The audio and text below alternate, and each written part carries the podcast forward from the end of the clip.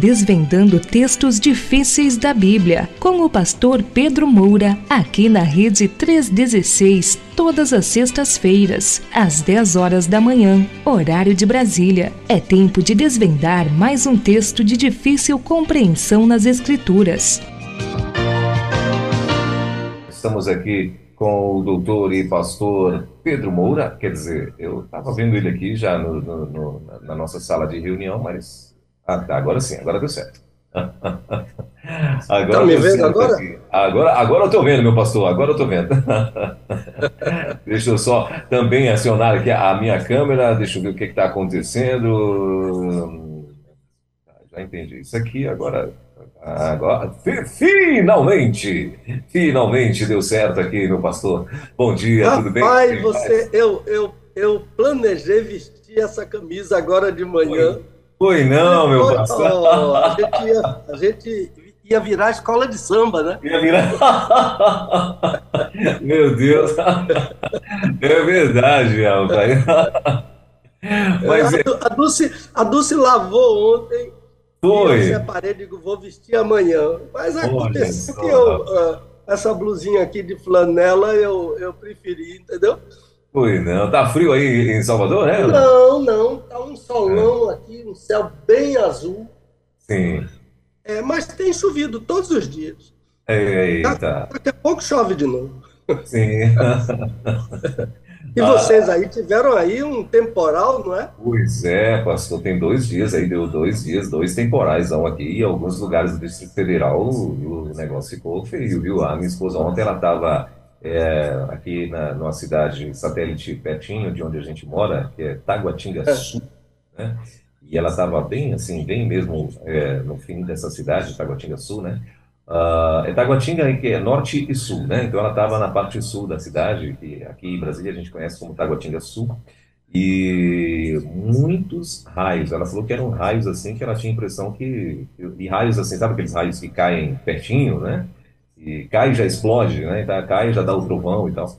E muito. Ela falou que nunca tinha visto uma tempestade com tantos raios e ela estava lá e ficou assustada com o negócio que foi. foi...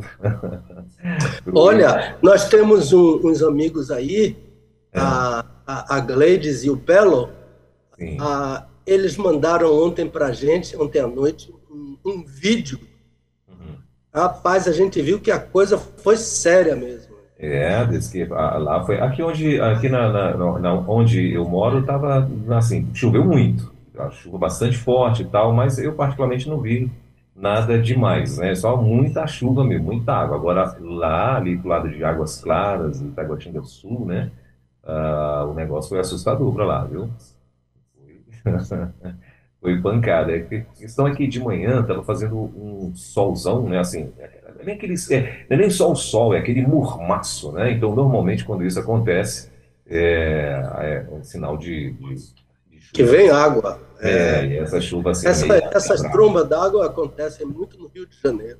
Passa aquele dia que ninguém suporta aquela quentura.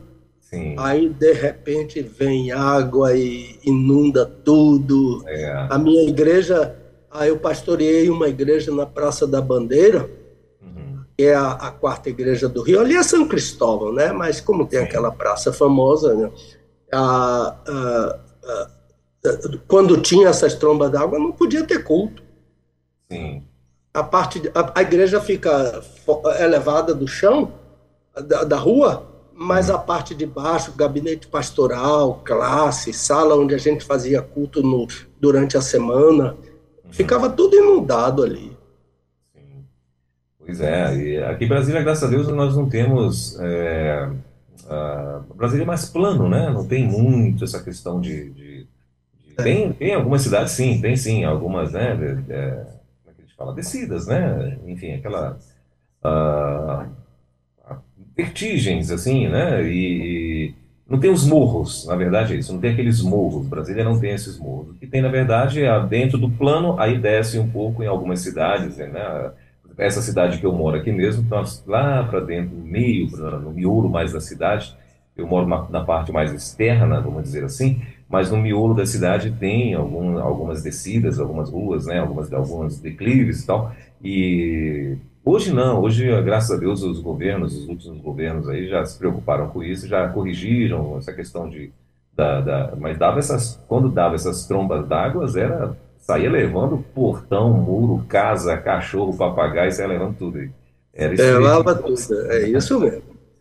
É. Aqui, aqui no ah. Garcia nunca, aqui no Garcia nunca acontece isso, porque o Garcia é um bairro muito alto. Então, Sim. quando vem tromba d'água, a água do Garcia desce para os outros bairros. Desce para os outros bairros, exatamente. É, vai inundando os outros, é. Isso. É, no nosso caso aqui também, a água descia para lá, né, e, e, aí vai pegando força, né. Ah, aqui perto mesmo nós temos um, um parque, né, ah, que é no, fica no, é o parque de Taguatinga, né, que a gente chama de Taguatinga Sim. Parque. Então, um parque Sim. maravilhoso, né, planinho e tal, mas aí as ruas ah, perto do parque, elas começam devagarinho esse declive. Né? E antes deles arrumarem, agora já tem boca de lobo, bastante boca de lobo, acredito que amenizou mais bastante isso. Mas eh, quando essa água descia, ela pegava volume, e quando chegava no final, ela levava mesmo, a, arrebentava com a rua, arrebentava com muros, e o pessoal correndo atrás do portão da casa que ia descendo na? cômico se não fosse trágico, né? E, mas enfim, é, era terrível. Mas graças a Deus aqui eles já corrigiram isso, né? Já não tem mais, acho que a gente não vê mais isso assim. Ah, fizeram um bom asfalto, fizeram a boca, boca de novo bacana agora e tal. Então acho que mudou muito já essa situação aqui, graças a Deus. Mas é amém, é isso. amém. E no mais, tá tudo bem, irmã Dulce? Tudo em paz? Tudo tranquilo? Tudo, tudo, em paz, tudo em paz, graças a Deus, os filhos, tudo em paz. Lá, nos Estados Unidos. Está frio lá, né, pastor? Nos Estados Unidos ou não? Agora é época de frio, né? Já, já, já começou o frio. Não deve estar tá muito frio ainda não, mas já é sim. como eles dizem, está ali around. Ah, sim. Eu se, um... se acercando da gente, está bem perto. Sim. Eu vi, eu vi um, eu vi um pessoal no Canadá, né? Um, parentes lá, um filho dos primos que eu tenho por lá, e falando que 4 graus negativo estava deu essa semana lá no Canadá. E ah, okay. já imaginei que nos Estados Unidos também, quando está Canadá, quando, tá, quando no Canadá começa, nos Estados Unidos também já, já vai consequentemente, né? É, esse friozão. Mas muito bem. Uh, meu pastor, eu estou só esperando minha produção. Luiz, você esqueceu de mim, meu filho? Cadê o, a, a, a, o nosso o, nosso pastor Pedro Moura, eu quero os assuntos, eu quero é, as perguntas dos ouvintes e tal, por favor, Luiz!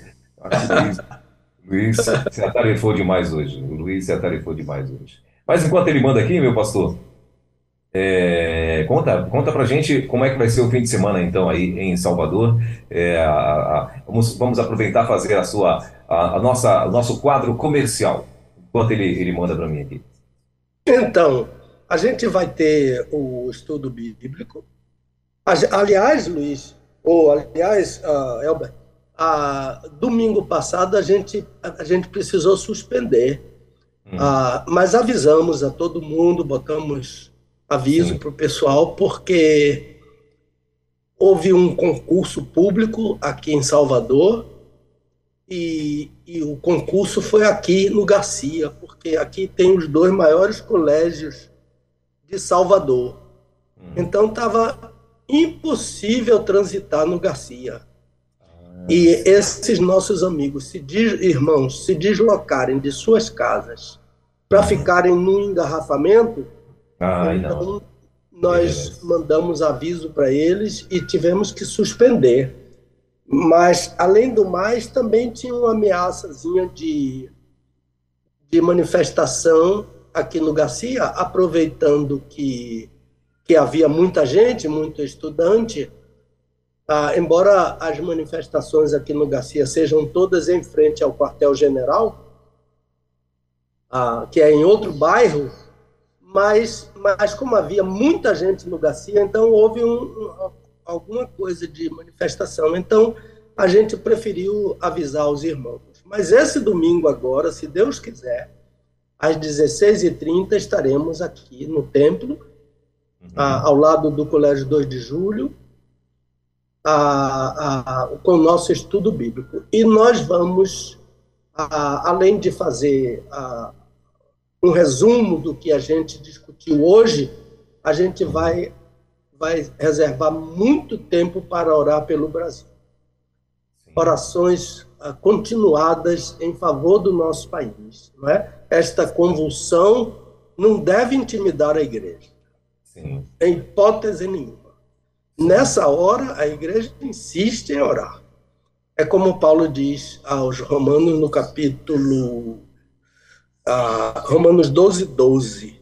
Uhum. Alegrai-vos na esperança, sede pacientes na tribulação, perseverai em oração. A igreja vai perseverar em oração, porque a igreja está confiada em todo o propósito do Senhor para o Brasil. Deus tem um propósito. Deus ama o Brasil.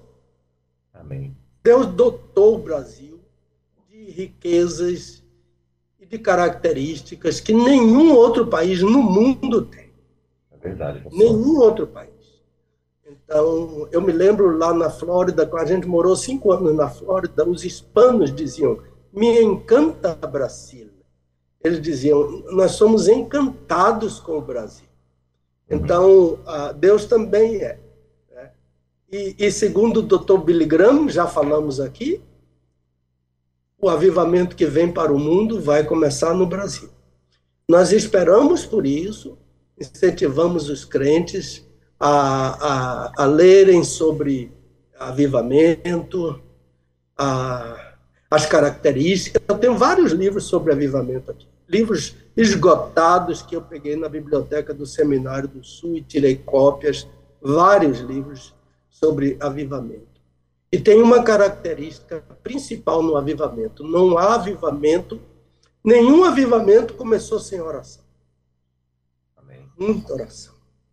De gente convicta de que Deus ouve a oração, Deus responde a oração, Deus ama a, a, ver o seu filho prostrado em oração e outras características. Né? O Salmo 80, eu recomendo muito a leitura do Salmo 80. Salmo muito. 80. Salmo 80, né? Aviva-nos e invocaremos o teu nome. Deus aviva e nós então invocamos o nome dele. Eu, eu, eu recomendo aos ouvintes a leitura do, do Salmo 80. Então, a, a, a igreja vai perseverar em oração e está perseverando. Né? A nossa igreja aqui no, Garcia fez 21 dias de jejum e oração. E, e continua em oração durante a semana os crentes em casa se reúnem também no templo para orar, e eu sei que muitas igrejas, o povo de Deus está orando. Uma outra coisa, Welber, eu queria mandar uma saudação para os, os amigos que nos ouvem, não somente no Brasil, mas fora do Brasil. Lembrar que irmãos em Angola, nos Estados Unidos, em Portugal, na Suíça, ah, ah, temos a, a, a irmãos nesses países que divulgam a Rede 316 e o programa Desvendando Versículos Difíceis da Bíblia. É mais ou menos isso que eu quero, que eu gostaria de falar sobre ah, o que vai acontecer nesse fim de semana. Ah, eu não vou pregar em nenhuma igreja, se Deus quiser, estarei na minha igreja no culto das 10 horas da manhã, se Deus quiser. Muito bem. Muito bem, pastor. É, então tá aí, ó, imperdível, né? Mais um desvendando ao vivo para o povo que tem esse é, essa oportunidade, é, você não pode perder de jeito nenhum. Tá? Então, na, todo domingo, o pastor Pedro se reúne com esse povo e o assunto que ele traz aqui, ele faz, claro, um, um resumão, né? Mas tenho certeza que abençoa muita gente e está crescendo esse negócio, né, pastor? É um resumão, viu, Elber? É. Porque ah, eu quero ouvir o, pessoal. E, sim, e, sim. e, eles dão opinião, é muito interessante. Ouvem, eles ouvem o programa aqui na sexta e. e, e eles que não ouvem também. Né? É, é, alguns ouvem, outros não, mas sim. a discussão é, é, é, é, é o fator principal, entendeu? Do, do, do nosso encontro. Deus, Deus tem abençoado esse, esse, esse programa de uh, Desvendando, uh, o estudo bíblico Desvendando. Muito bem. Então vamos lá, meu pastor, vamos lá então para a pergunta. Hoje nós estaremos, né, o pastor daqui a pouquinho vai estar é, trazendo-nos o assunto do dia, né? Hoje é quem deve ser o pastor da igreja, baseado lá em Tito, capítulo 1, versículos uh, ah, 1 e de 4 a 9, né? Então, versículo é isso primeiro, mesmo. Tem de 4 a 9. Uh, ah, quem deve ser o pastor da igreja é o nosso assunto. Daqui a pouquinho, o pastor vai estar trazendo-nos esta, esta explicação, este aulão aqui dentro do nosso Desvendando Textos Difíceis da Bíblia. Mas, como todas as sextas-feiras, a gente, a gente tem também uma canja né, do programa anterior. As pessoas mandam algumas perguntas e tal, e aí o pastor é, ou seleciona, ou então, né, dependendo do, do, das perguntas e tal, ele sempre traz aqui para dar uma, uma reforçada dentro daquilo que as pessoas ficaram com, com dúvidas, em, enfim, a respeito do programa anterior. E nós já temos aqui, então, claro, a, a pergunta do programa. Né? Tem uma pergunta aqui para é, referente no tocante ao programa anterior. Pode mandar, meu pastor? Pode sim, por favor. Então vamos lá. Uh, a pergunta é a seguinte: Pastor, amei a sua explicação sobre Maria.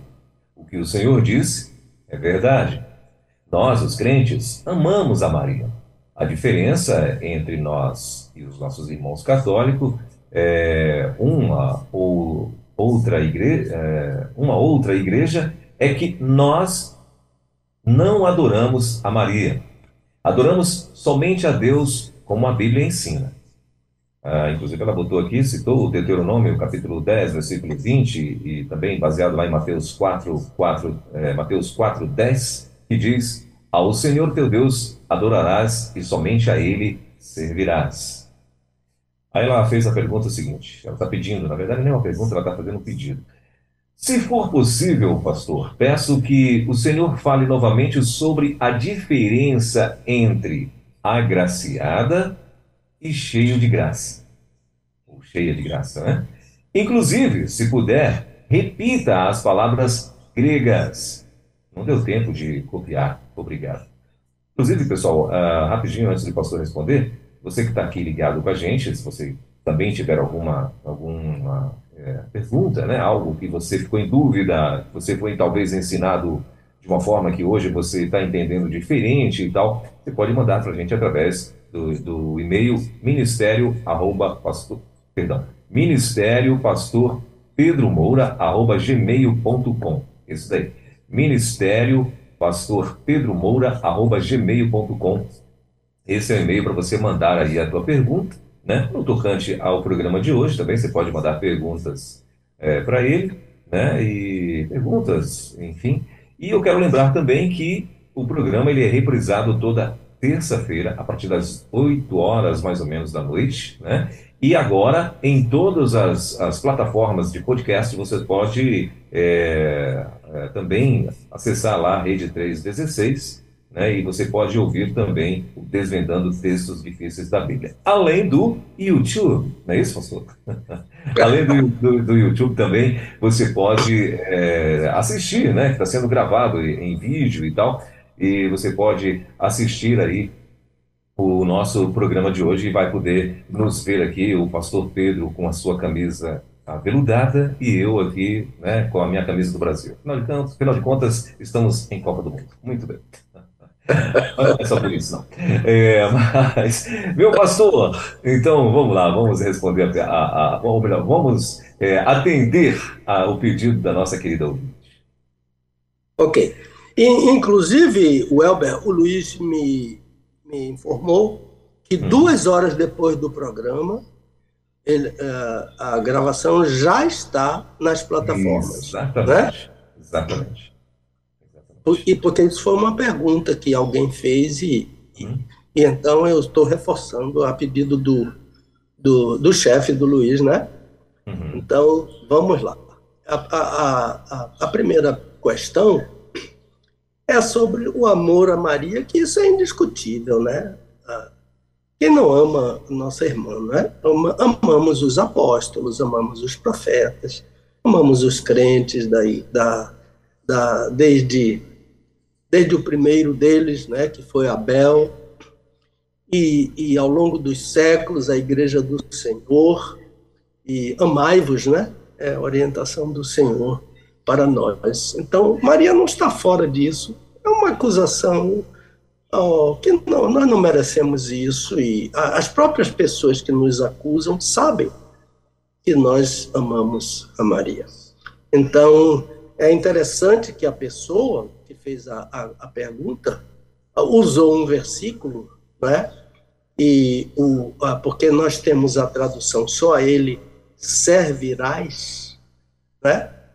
A, a, o, o, verbo latreo, que é usado aqui para servir, né? tem uma ação repetitiva. Por quê? Porque ele está no, no, no, modo indicativo. E o verbo grego, no modo indicativo, em geral, ele tem uma ação repetitiva. É, é nós devemos adorar e adorar. Adorar e adorar. Né? A, a, aqui, servir no sentido de prestar culto. Latreo é prestar culto. É esse latreo que tem ação repetitiva, né? Sempre prestamos cultos, culto somente a Deus. E, e, o verbo adorar, que aparece também no texto, ao Senhor teu Deus adorarás, é aquele, aquela palavra que falamos a semana passada, proskuneo. É a, a, uma atitude humilde de dobrar o joelho, né? ah, diante de Deus. Então, ao Senhor teu Deus ado, adorarás, proskuneo, e somente a ele servirás, que é latreo, prestarás culto. Todo o nosso culto é a Deus, toda a nossa adoração é a Deus. Ele procura adoradores. Ah, que o adorem em espírito e em verdade. Pois bem, então só esse preâmbulo, porque a pessoa usou um versículo muito próprio né, para na sua questão aqui. Então, a graciada, como falamos a semana passada, é a pessoa que recebeu graça. E como Maria ah, ficou confusa, não é? O, o autor inspirado diz que ela ficou confusa com aquela saudação. Então o anjo interpretou a palavra agraciada para ela. É caritomene. O anjo disse: Maria, achaste graça é a explicação que o próprio anjo deu para ela da palavra que é caritomene, aqui que foi traduzida perfeitamente por agraciada, alguém que recebeu graça. Então, a palavra do texto usada pelo anjo, além do significado, ela tem ação. O, o verbo caritó é um perfeito passivo, o verbo caritol ah, tem ação passiva.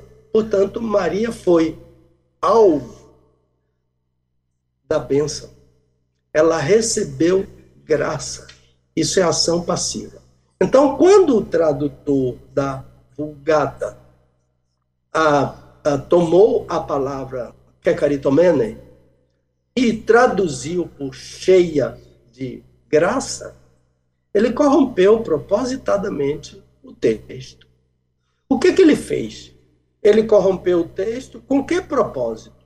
Com o propósito de defender a doutrina da igreja dele e impor aos seguidores da igreja dele uma doutrina falsa. Porque Maria, a mãe do Senhor, recebeu graça ela não é a doadora da graça, ela é a receptora da graça. Achaste graça diante de Deus. Quer caritomei é receptora de graça, como todos nós, não é? Em João capítulo 1, Evangelho de João capítulo 1, versículo 16, João disse: Todos nós recebemos graça. Isso está claríssimo. Então, todos nós somos receptores da graça. E Maria é, como todos nós, João 1,16, também receptora da graça. Agora, cheio de graça é a pessoa que confere graça. É a pessoa que dá graça. É alguém de quem a graça vem. Então a palavra cheio de graça já não é mais que é caritomene, é pleres caritos. Pleres caritos. Enquanto Maria é que caritomene, receptora da graça, Jesus é pleres caritos, doador da graça. E a Bíblia diz isso a respeito de Jesus em João capítulo 1, versículo 14. O Verbo se fez carne, habitou entre nós, leires caritos, cheio de graça e de verdade. Pleres caritos. O Verbo se fez carne e habitou entre nós, pleres caritos, cheio de graça e de verdade. Ah, então, ah, o, o, o pleres caritos, do genitivo caritos, indica a fonte, a origem da graça. Qual é a fonte, qual é a origem da graça? É Jesus. Ele é o doador da graça, ele é a fonte da graça. Ele é a graça personificada. A graça foi manifestada trazendo salvação a todos os homens. É Jesus. Tito capítulo 2, versículo 11. Então, encerrando aqui. Jesus é pleres caritos, doador da graça. Maria é que é caritomene, receptora da graça. E todos nós somos que é caritomene, porque todos nós de João no capítulo 1, versículo 16, que todos nós recebemos graça. E a graça é Jesus. Eu acho que é por aí, meu irmãozinho. Muito bem. Agora 10 horas e 38 minutos em Brasília. É... É... Agora 10 horas e 38 minutinhos em Brasília. E você está aqui na Rede 316, nós estamos com o nosso querido pastor Pedro Moura no Desvendando Textos Difíceis da Bíblia, que acontece toda sexta-feira. Tem um povo, viu, pastor, que está chegando esta semana e muita gente, mas muita gente mesmo, chegou na rede esta semana, que né, é participando com a gente aqui pela primeira vez e ouvindo também a rádio de várias cidades aí do Brasil. Mais uma vez, reforçando, você que está aí ligado com a gente, é é, que você possa uh, também divulgar o link da rádio. Né? Tem muita gente, hoje mesmo, muita gente ouvindo a rádio também em outros países. O pastor Pedro é um dos nossos divulgadores em outros países e hoje em vários países também, além do Brasil, é plugado aqui na rede 316. Então tem muita gente nova chegando aqui na rede, viu, pastor? Amém, que bom. A gente uh, insiste em fazer isso e, e fica recebendo, por exemplo, a irmã. A, irmã Silvana, lá em, em, na Suíça, ela compartilha semanalmente a nossa programação da Rede 316. Ah, temos uma irmã na igreja ah, do Garcia que manda para todas as redes sociais o nosso programa e então ah, o que nós pedimos é que se você ah, já ouviu e você gosta e foi abençoado, foi edificado, compartilhe com outras pessoas. É uma maneira de evangelizar também, de espalhar né, as sementes do reino de Deus no seu meio, no seu trabalho, na sua escola, na sua própria igreja, porque há crentes que não conhecem ainda. Né? Nós fizemos um cartãozinho aqui, esse cartãozinho aqui, ó, e, e as pessoas que, e aqui atrás, tudo que, toda a programação, e então a gente eu encontro uma pessoa na rua, vamos conversando e gosta de ouvir rádio? Ah, gosto, eu ouço rádio o dia todo, então tem uma rádio aqui para você ouvir a hora que você quiser, do dia e da noite, e é uma benção isso, graças a Deus. Mas vamos lá, meu irmão. Tem, tem, tem algumas pessoas, pastor, alguns ouvintes nossos que é, já falaram aqui para gente, né, que às vezes eles estão em filas, filas do, do, do mercado, banco, enfim, e aí começa a trocar ideia com a pessoa que está na fila também e tal, e aí de repente ela já pegou, quando ela vê, ela já está pegando o celular da pessoa já baixando a rádio no celular. tem, tem, tem, alguns aí que são mais ousados, né? Então é legal demais isso. Mas muito bem. Meu pastor, então vamos lá, vamos para a pergunta do dia, para o nosso assunto do dia de hoje. Então, aliás, são perguntas, né? Que são, acho que, uh, deixa eu ver aqui, são sete, deixa eu ver quantas perguntinhas. São sete perguntas, eu acho, né? São sete perguntas uh, que nós temos hoje. E então o assunto do dia de hoje é quem deve ser o pastor da igreja? Tito, capítulo 1, versículo 1 e também versículos de 4 a 9. Esse é o texto que vai ser usado como referência para as perguntas de hoje aqui para o assunto de hoje também, né, claro. Então, quem deve ser o pastor da igreja é o nosso assunto de hoje. Pode mandar as perguntas, pastor? Pode sim, por favor. Ok, mandar todas, né? E aí o senhor vai pontuando. É. Então. Sim. Maravilha. Uh, a primeira delas, Pastor Pedro. Eu observo duas coisas tão diferentes no versículo primeiro desse texto que eu gostaria de ouvir uma explicação sua. A questão é que Paulo é, ao mesmo tempo, servo e apóstolo. Uh, a segunda pergunta é: quem é Tito e por que Paulo o chama de verdadeiro filho? A terceira, no versículo 5, gostaria que o Senhor explicasse a expressão por esta causa. Que causa? A palavra ancião, no versículo 5, corresponde a quê? Quem é o ancião? A palavra bispo corresponde a quê? Quem é o bispo? Nos versículos 6 e 7 aparecem a palavra irrepreensível. Como pode um ser humano ser irrepreensível? Pastor, essa é a sétima. Desculpe, mas além da exigência, o pastor é, deve ser irrepreensível, há outras exigências nos versículos 6 a 9. O Senhor poderia falar sobre elas? Pastor, só para concluir, não é uma pergunta, mas só uma consideração. Não vejo como um ser humano possa ser tudo isso. Espero que sua explicação me ajude, porque eu sei que a Bíblia é a verdade. Muito obrigado. Está aí, pastor. Muito interessante, né?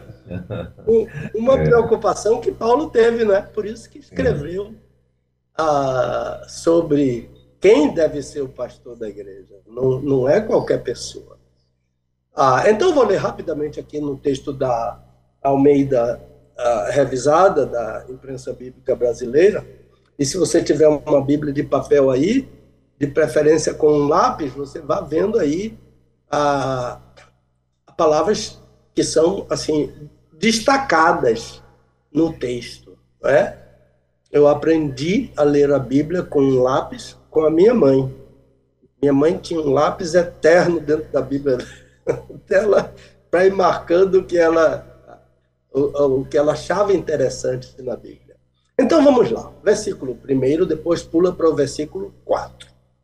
Versículo 1, Paulo é servo de Deus e apóstolo de Jesus Cristo. O, o, o, o ouvinte ou a ouvinte eles estão, ele está preocupado com essa uh, diferença, né? Servo e apóstolo.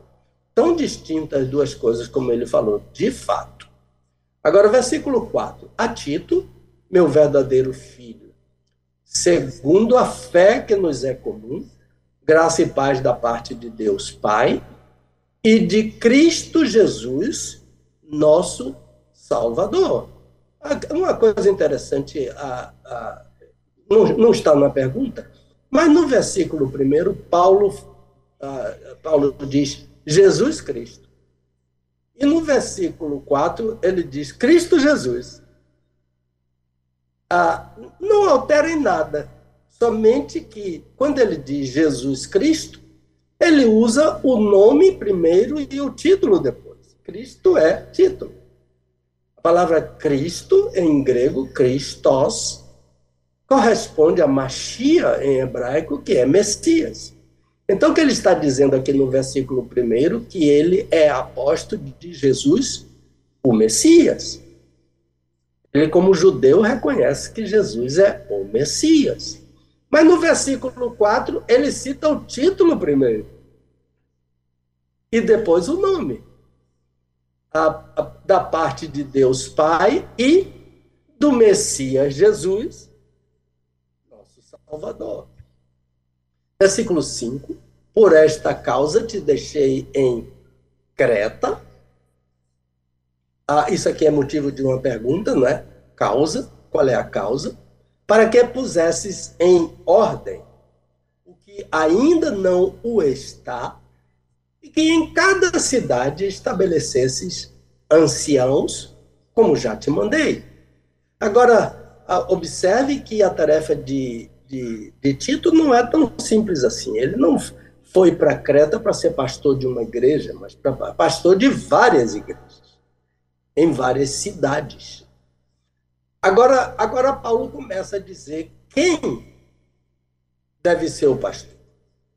Alguém que seja irrepreensível, marido de uma só mulher, tendo filhos crentes, que não sejam acusados de dissolução, nem sejam desobedientes.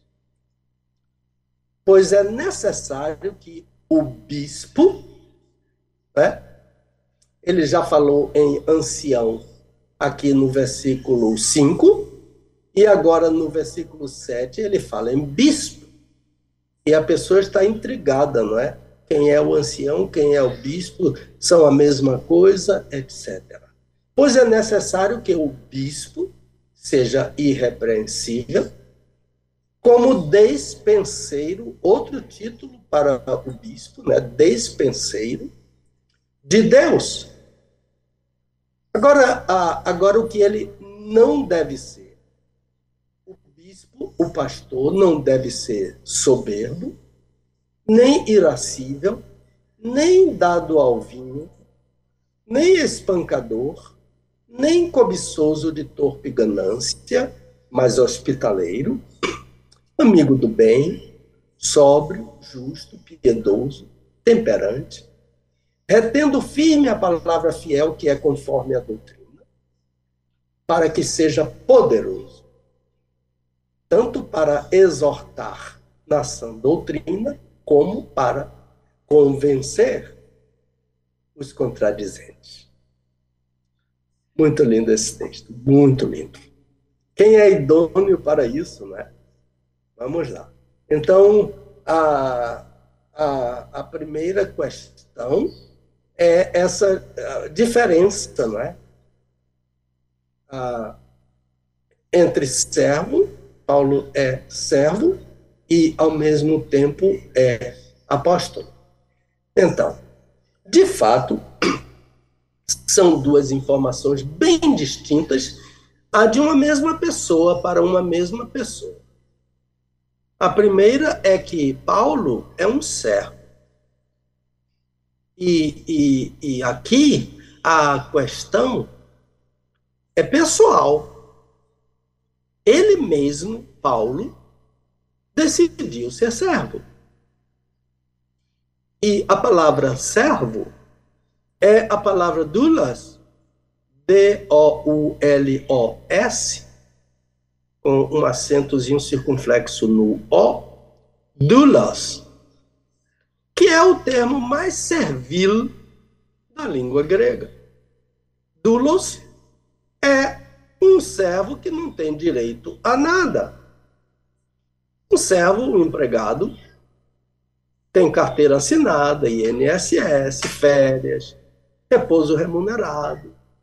Mas o Dulas não tem nada disso. E além do mais, ah,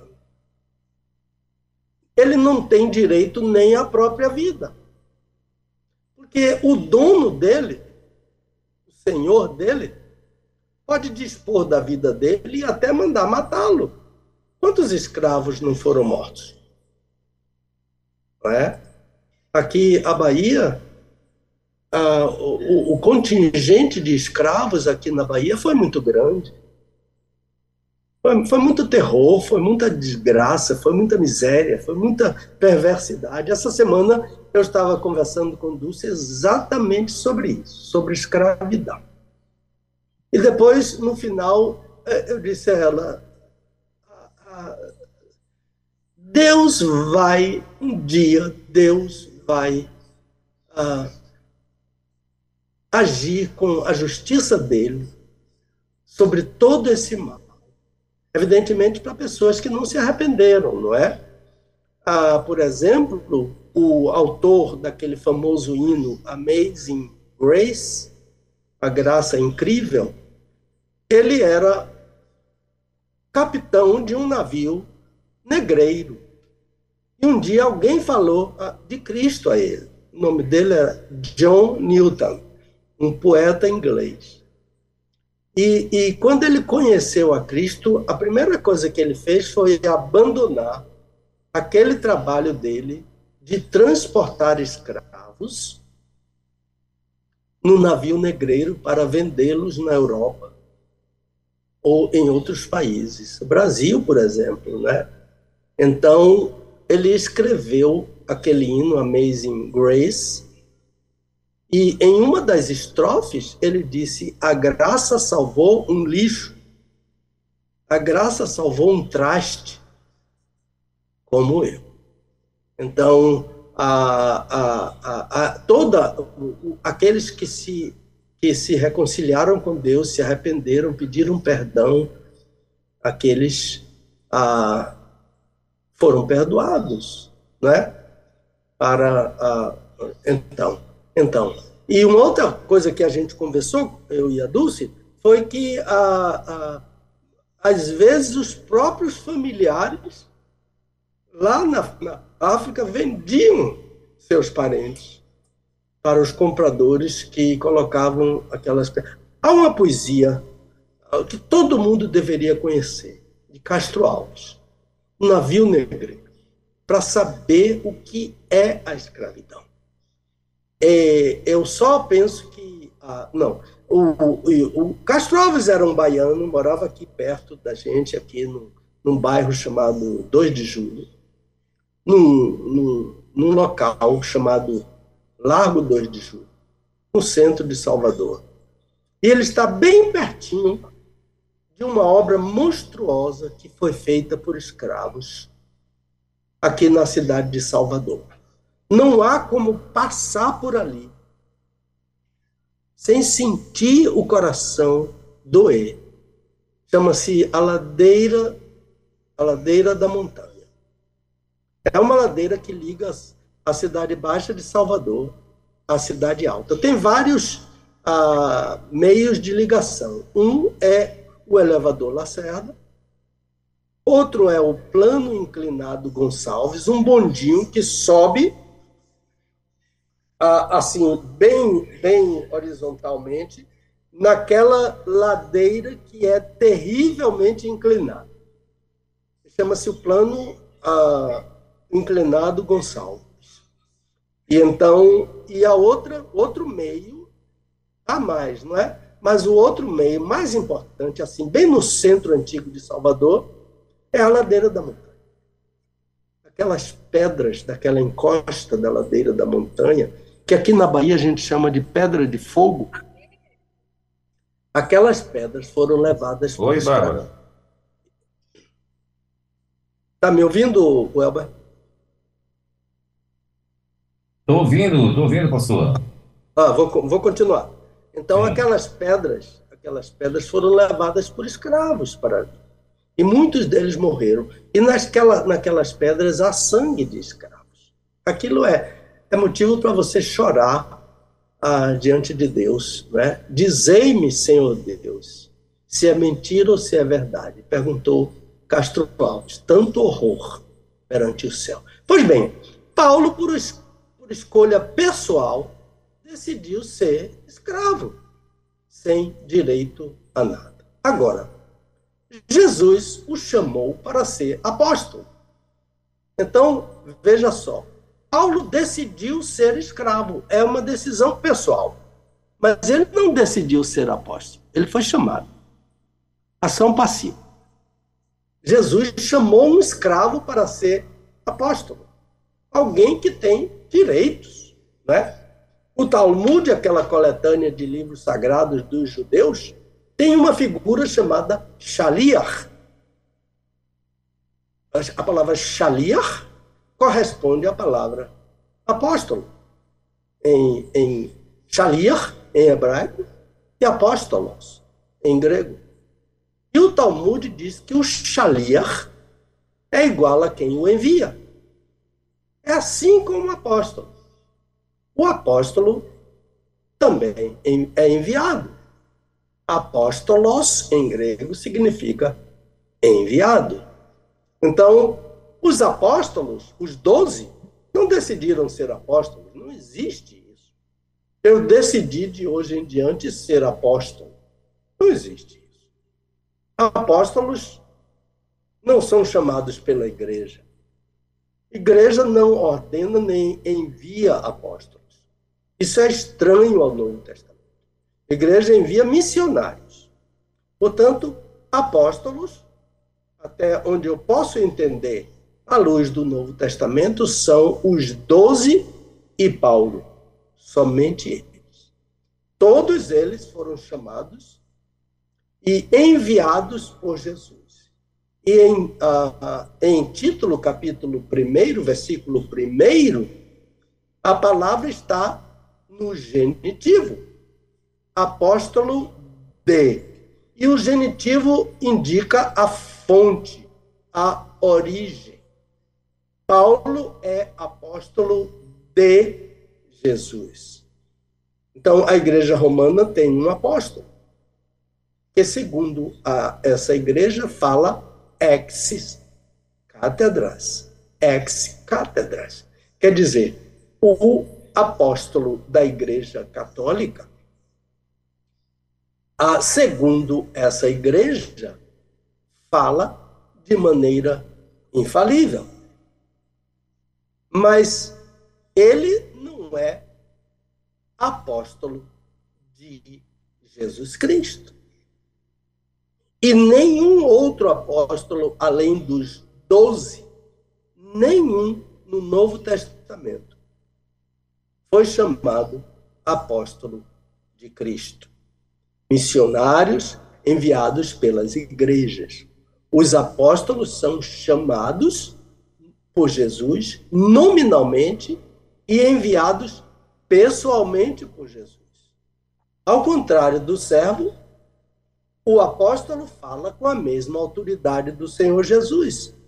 Existe um homem hoje que fala com a mesma autoridade do Senhor Jesus? De forma inerrante, infalível? Theopne, uh, uh, fala a, a palavra inerrante soprada pelo Espírito? Portanto, a palavra apóstolo na Bíblia é uma pessoa que fala infalivelmente como ah, com a mesma autoridade do Senhor Jesus. Por exemplo, se eu digo que o que Paulo escreveu no Novo Testamento não tem a mesma autoridade do Senhor Jesus, nós dizemos que só o que o Senhor Jesus falou é inspirado na Bíblia. As cartas e todos os livros do Antigo e do Novo Testamento não são inspirados. Isso não é verdade. Então, de fato, são bem distintas as funções de Paulo, porque ele é dulas, ele é um servo, e ele é um apóstolo ao mesmo tempo. Mas lembre-se, ele se fez servo, mas ele não se fez apóstolo. Ele foi feito apóstolo por Jesus Cristo. A origem do apostolado de Paulo, a fonte do apostolado de Paulo, é o genitivo de Jesus Cristo. Então, resumindo, apóstolos no Novo Testamento são somente os doze e Paulo. A Judas era apóstolo de Jesus, era assim. Ele foi chamado para ser apóstolo. Ele se tornou no que ele se tornou porque ele quis. Mas ele, a, a, a, ele foi chamado, como todos os outros, para ser apóstolo. Então, no Novo Testamento, aparece duas vezes a palavra apóstolo para pessoas que não são apóstolos de Jesus. E então, Paulo diz que eles eram falsos apóstolos. E em Apocalipse, o Senhor Jesus que eles eram mentirosos. Se dizem apóstolos, mas mentem. Então, há outras pessoas, como Silas, por exemplo, chamado de apóstolo, não é chamado nunca de apóstolo de Cristo Jesus. Então, esses são missionários das igrejas, porque eles foram chamados pelas igrejas e enviados pelas igrejas, e o apóstolo não é chamado pela igreja nem enviado pela igreja. Ele é chamado por Jesus e enviado por Jesus. Acho que está mais ou menos ah, explicado, mas eu, ah, eu deixo com o ouvinte né, a, a, a oportunidade de mandar alguma pergunta para a próxima semana ah, sobre alguma coisa que não entendeu, concordou ou discordou dessa a, a minha fala, mas o que eu estou dizendo, eu estou tomando como base o Novo Testamento. Então, outra pergunta que o Elber me encaminhou é quem é Tito e por que Paulo o chama de verdadeiro filho? Tito é um jovem pastor de nacionalidade grega. Lembra-se de Timóteo? É outro jovem pastor, mas Timóteo é de ascendência. É, Timóteo é judeu e, e, e Tito é grego. E Paulo encarregou este jovem grego de voltar para a sua terra, a Grécia. Portanto, aquela palavra que é tão usada, não é, ah, entre os missionários de nossas missões, por exemplo, a, nossa junta de missões mundiais, também nacionais, o missionário autóctone né? o missionário autóctone, que é aquele missionário da própria terra, que volta para sua terra, que conhece os costumes, que conhece a língua, os mores e tudo que acontece, tudo da sua terra. Ele está mais bem inteirado do que um estrangeiro que lá chega para aprender a língua e depois para se adaptar aos costumes, a, a, gastronomia e coisas dessa natureza. O autóctone, quando chega, ele já conhece tudo isso. Então, Paulo mandou para a Grécia, para uma ilha chamada Creta, que é a maior ilha grega, uma das maiores ilhas que existe. Ah, e Tito, ah, quando Paulo disse esta, eu te deixei em, em Creta, então teria Tito teria ido a Creta com Paulo, ou Paulo teria encontrado em Creta, em viagem missionária, não é? E o apóstolo ah, o deixou lá, encarregando de concluir um trabalho que eles haviam começado. Então, certamente, muita coisa ficou por fazer na passagem de Paulo e Tito ali em Creta, Por isso, Paulo o deixou ali e escreveu-lhe uma carta, dando-lhe todas as instruções de que necessitava. Por isso que quando o nosso amigo perguntou, amiga, perguntou hoje quem é o pastor, quem deve ser o pastor, foi a mesma preocupação de Paulo. Por isso que ele escreveu para Tito quem deve ser o pastor. Agora a pergunta verdadeiro filho a, a palavra é a palavra é genuíno, né? Nesios. Vem, vem a palavra, o nome genésio dessa palavra, né? A, a palavra genuíno, aquilo que não é falso? Genuína é uma moeda que foi testada para se saber se é falsa ou verdadeira. Ah, ah, algumas vezes, né, quando a gente viaja para os Estados Unidos e precisa levar dólar, ah, existe uma, uma caneta criada lá por eles para testar o dólar.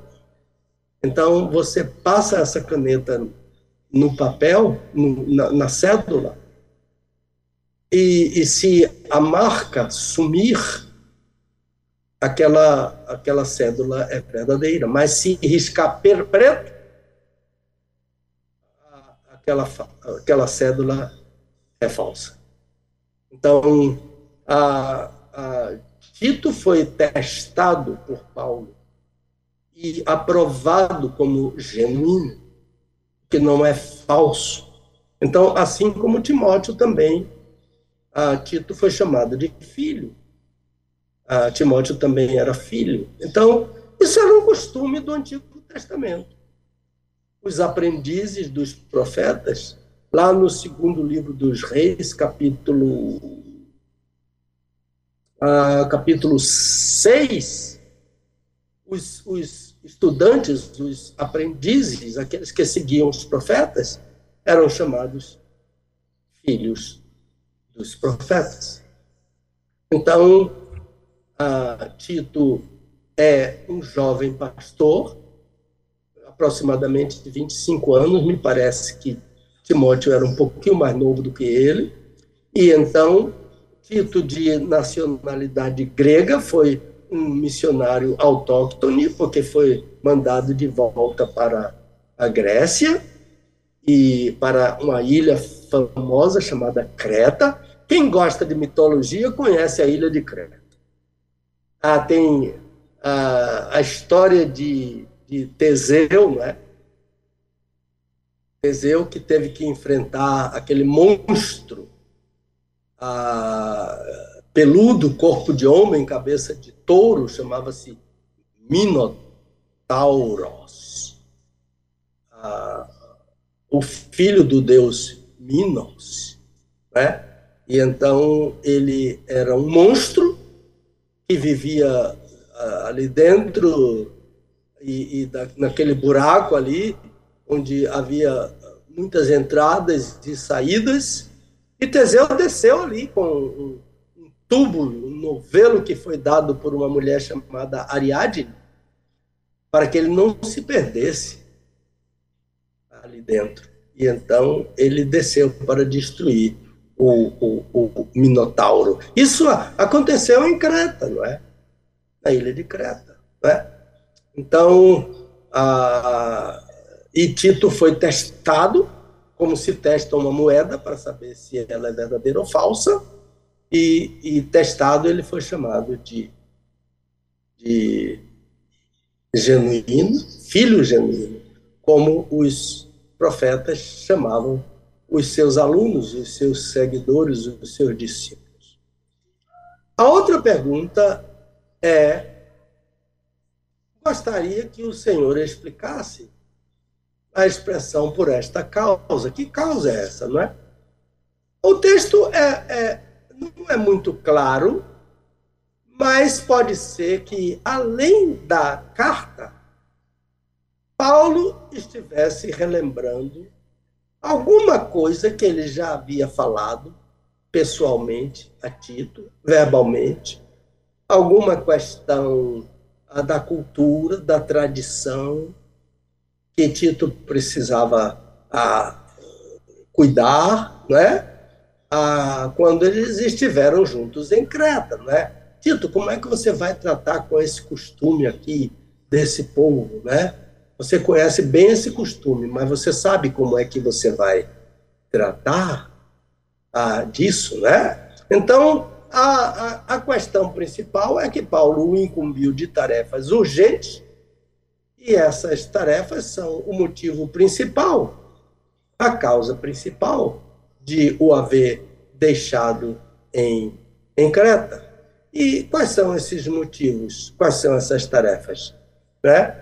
Ah, é preciso dizer que, fora do texto das perguntas do, do ouvinte, do nosso irmão ou irmão ouvinte, há uma lista de gente que são os membros das igrejas que Tito iria pastorear.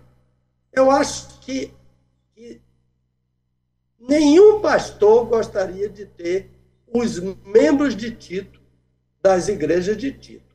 É só olhar a, o capítulo 1 de Tito, versículo 10, e Paulo diz a Tito, não, não é muito encorajamento, né? Diz a Tito quem são os os membros das igrejas dele. Há pelo menos 12 tipos de crentes nas igrejas de Tito. Primeiro, insubordinados. Segundo, faladores vãos. Terceiro, enganadores. Quarto, falsos mestres. Ah, quinto, gananciosos. Sexto, mentirosos. Sétimo, bestas ruins. Oitavo, glutões. Nono, preguiçosos. Dez, pregadores de fábulas. Onze, seguidores de mandamentos de homens. E doze, crentes que se desviam, desviavam da verdade. Esses são os membros das igrejas desse jovem pastor chamado Tito. Por aí a gente vê que a tra, o trabalho dele, além das tarefas dadas por, por Paulo, é um trabalho com esse tipo de membros de igreja. O que é que um pastor jovem, recém-saído do seminário, faz com esse tipo de crentes na sua igreja? Só Deus mesmo, pelo Espírito Santo para este jovem pastor não desistir, não se escandalizar, não deixar o ministério por outras coisas. Né? Como aquela história que eu citei aqui de um jovem pastor que, no seu primeiro sermão, quando ele foi cumprimentar as pessoas no hall, lá, na, na porta da igreja, um membro da igreja apontou o dedo para o nariz dele e disse: tudo que o senhor falou aqui essa manhã, eu já ouvi há 40 anos. Quer dizer, não me importo com nada que você disse no seu sermão. Não é muito encorajamento para um jovem pastor, é? Ah, de uma igreja. Mas Tito ia enfrentar coisa muito pior ah, nas igrejas onde ele iria pastorear. Agora, as tarefas de Tito, é? elas estão delineadas no texto bíblico. Por exemplo, ah, se você está com sua Bíblia aberta, olhe ah, no versículo 5, porque Paulo diz que ele precisa pôr em boa ordem. Não é só ordem, não. É boa ordem. Né? E se Paulo fala, certamente Paulo falou com ele em grego, porque ele era grego, né? Ah, mas eu digo, se falou em hebraico, ele usou a palavra tov, T-O-V, que é a palavra bom, boa, e que não é somente bom, é aquilo que depois de feito não não precisa de retorno. Então, quando Deus criou o homem, ele viu que tudo quanto ele havia criado era tov, era bom, perfeito. Então é isso que Paulo está dizendo a Tito. Pôr em boa ordem. Ordem. Não estava em ordem, as igrejas não estavam em ordem. Eram dirigidas por pessoas, esses, esses 12 tipos que foram citados aí no versículo 10, essas igrejas eram dirigidas por eles. E pessoas que, além de tudo, não estavam preparadas para isso, e alguns eram falsos mestres.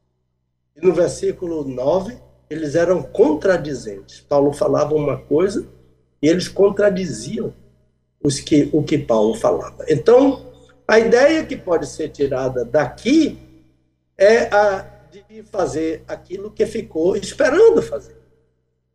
Porque o texto pode ser, ah, em boa ordem, aquilo que ficou por fazer, em vez de, em boa ordem, aquilo que não está em ordem. Pode ser também as duas coisas. Né? Então, aquilo que ficou esperando fazer, aquilo que não houve tempo de se fazer, ah, porque essa passagem de Paulo por Creta foi quando ele veio da Espanha. Ele passou por lá. Então, ainda no versículo 5, há uma outra tarefa para Tito: estabelecer liderança na igreja. Uma igreja sem liderança. Né? Uma igreja sem estatuto. Uma igreja sem pacto. Uma igreja ah, sem aquele documento né, que direciona os crentes. E, sobretudo, uma igreja que tem a palavra de Deus como base única de fé e de prática. Então, era esse o tra trabalho que Tito ah, deveria fazer. Eram essas as tarefas principais para Tito. Então, vem aqui agora a quarta pergunta, que está também no versículo 5. É uma questão de definição. Né? A, a palavra ancião corresponde a quê? Quem é o ancião? A palavra é presbíteros. Presbíteros. Está escrita com U, mas o som é I uh, e fazendo bico, presbíteros. Estou uh, dizendo isso porque às vezes a, a, a gente ouve falar presbúteros, mas não pode, é presbíteros. Uh, esse Y tem som de I. Então, presbíteros, uma palavra grega bem conhecida dos crentes, né? que é traduzida por ancião ah, porque presbítero é de fato ancião, mas também pode ser a pessoa mais idosa entre duas pessoas. Por exemplo, ah, eu e o Elber. Ah, eu sou presbítero, porque eu sou mais velho do que ele, pelo menos uns 10 anos aí, não sei a idade dele. Ele já me disse, mas eu esqueci. Eu tenho 73. Então, pelo menos, assim pela aparência, né, nós ah, nós, ah, eu recebi um, uma foto, ah, aquela foto que nós tiramos lá na Memorial de Brasília, naquela hora do lanche, tá lembrado? Sim, sim. Ah, então. Ah, o, o Luiz mandou para mim, não sei se mandou para você. Mandou, tá, tá divulgando o programa agora com, a, com as nossas fotos. Divulgando a, esse, esse quadro aí, o Desvendando Textos Difíceis da Bíblia, com as nossas fotos. Ainda bem que eu estou, eu estou junto de você, que a pessoa olha mais para você do que eu, não é? Ô, louco, rapaz, é ruim. Tem todo mundo é curioso para conhecer o pastor Pedro, rapaz. Teve uma irmã aqui em Salvador que disse assim: ele não tem voz só bonita, não, ele também é muito bonito. Ô, louco aí. É bondade demais. Pois bem, então, a, a, a, a presbítero pode ser o mais idoso, mas pode ser o mais idoso entre duas pessoas. Agora, também presbítero é aquele a quem a igreja, literalmente, né? Aquele a quem a igreja elegeu, escolheu, empossou para ser o seu presidente, para dirigir a sua assembleia, né? Então, nesse sentido, o presbítero nem sempre é o mais idoso da igreja, mas ele é o mais experimentado na palavra. Que às vezes um jovem pastor, né, estudioso, dependente de Deus, ele sabe mais a Bíblia do que muitos idosos na igreja dele. Então, ele é o ancião no sentido de ser o mais experimentado na palavra. Então, a, o pastor que me batizou, pastor Nathanael Dantas, ele morreu aos 95 anos. E ele, de fato, era o mais experimentado na além de ser o mais idoso. Ah, ele fez a oração de posse a, do pastor Elson, que é o atual pastor da igreja do Garcia, num sábado à noite. E a vozinha dele já fraca, mas ele fez uma oração tão linda. E, e, e ele morreu a, na segunda-feira seguinte. Ele deu, é, foi o último ato dele na igreja, foi a última vez que ele pisou na igreja do Garcia e, e ele era, de fato, o ancião naquela época, não é? Porque ele, além de ser experimentado na palavra, ele era o mais idoso da igreja naqueles dias. Hoje nós temos o mais idoso da igreja do Garcia, uma senhora né, chamada Isaltina Miller. Ela é a mais idosa da igreja do Garcia, né? Então, a presbitas a, é a mulher mais idosa. Então, o presbítero é um termo para identificar o pastor da igreja. Agora, a, a palavra bispo corresponde a quê? Quem é o bispo? O bispo. Então, ah, vamos responder isso no versículo 7, porque tem é, onde aparece a palavra bispo. Agora vamos para essa pergunta aqui complicada, não é?